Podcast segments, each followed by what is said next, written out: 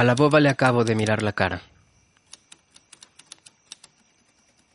A distancias galáxicas le acabo de ver los ojos cafés y cómo evitar entonces que me comiencen en la mente las descripciones de lo que yo creo preciso.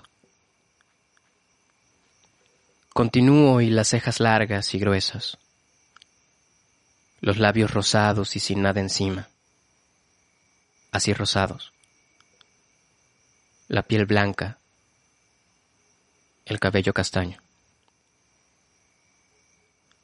La boba lleva encima un gorrito rojo porque hoy en día aquí hace mucho frío, inclusive con el sol a medio cielo. Y entonces yo sé que el frío y la boba son el frío que a muchos no deja de gustarnos jamás. Lleva también una blusa negra y quisiera verla de verdad y de cerca. Ver de cerca el final de la blusa y luego la piel que comienza en su cuello.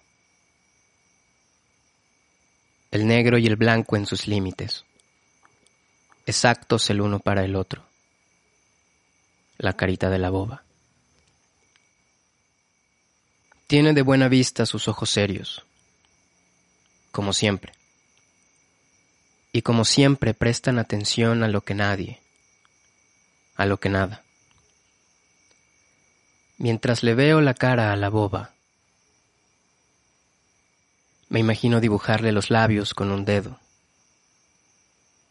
dibujarle los mismos labios por sobre los suyos, tocarle la nariz, sentirle las mejillas, caer en pausa por sobre los ojos, que me mire y mirarla la boba y sus ojos cafés.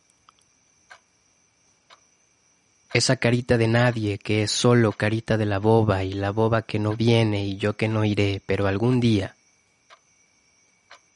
algún viernes, algún sueño, nos envolveremos y la boba conmigo seguirá siendo la boba, pero la boba de cerquita, juntita a mí, hechos chiquititos